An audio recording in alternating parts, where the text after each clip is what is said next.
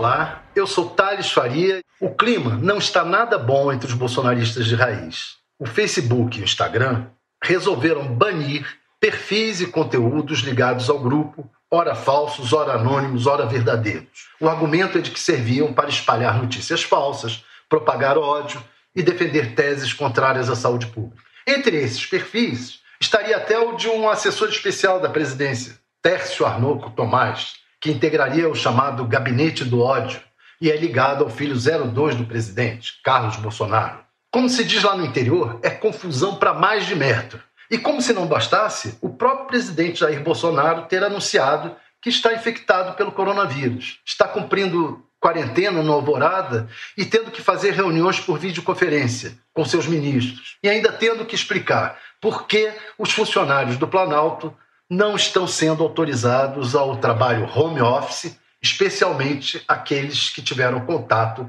com infectados, como o próprio presidente. Ex-atleta, Bolsonaro pode ter sofrido uma baixa imunológica que propiciou o ataque do vírus. Afinal, ele vinha com o humor nitidamente abalado desde que Fabrício Queiroz foi encontrado homiciado na casa de Frederico Assef, advogado do filho 01, o senador Flávio Bolsonaro, e do próprio presidente. A prisão trouxe à tona novamente o inquérito das rachadinhas em que Flávio tem sido apontado como chefe de um esquema de lavagem de dinheiro na Assembleia Legislativa do Rio de Janeiro.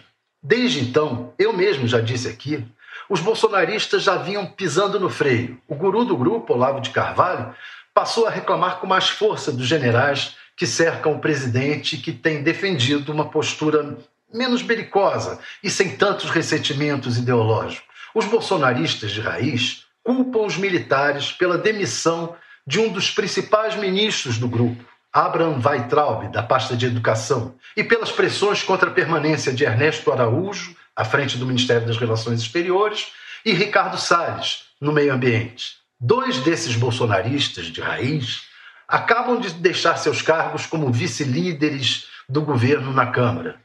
O Tony de Paula, do PSC do Rio, anunciou sua saída, abre aspas, para poupar o presidente de pressões, desde que ele gravou um vídeo com ataques ao Supremo Tribunal Federal.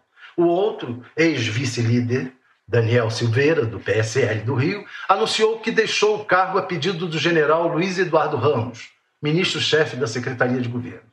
Segundo ele, para dar espaços a algum deputado do chamado Centrão, o bloco informal de partidos sem coloração ideológica aqui, e que garante maioria tanto ao governo quanto à oposição, dependendo de para onde jogue sua força. O apoderamento do centrão e dos militares realmente deixa a ala ligada aos filhos do presidente, ao Olavo de Carvalho, próxima da depressão, especialmente em meio ao baixo astral que a pandemia do coronavírus trouxe para o mundo e mais ainda para o Brasil, com os principais ministérios do governo, saúde e educação, sem ministros efetivos. Por enquanto, a estratégia do grupo ideológico é tentar montar barricadas em torno da pasta da educação e convencer o presidente a indicar um nome ligado aos bolsonaristas de raiz e, de preferência, que a indicação ocorra logo para abafar o noticiário de escândalos. Nessa manhã, o mais cotado é o líder do governo na Câmara, Major Vitor Hugo, do PSL de Goiás. É mais jeitoso e menos belicoso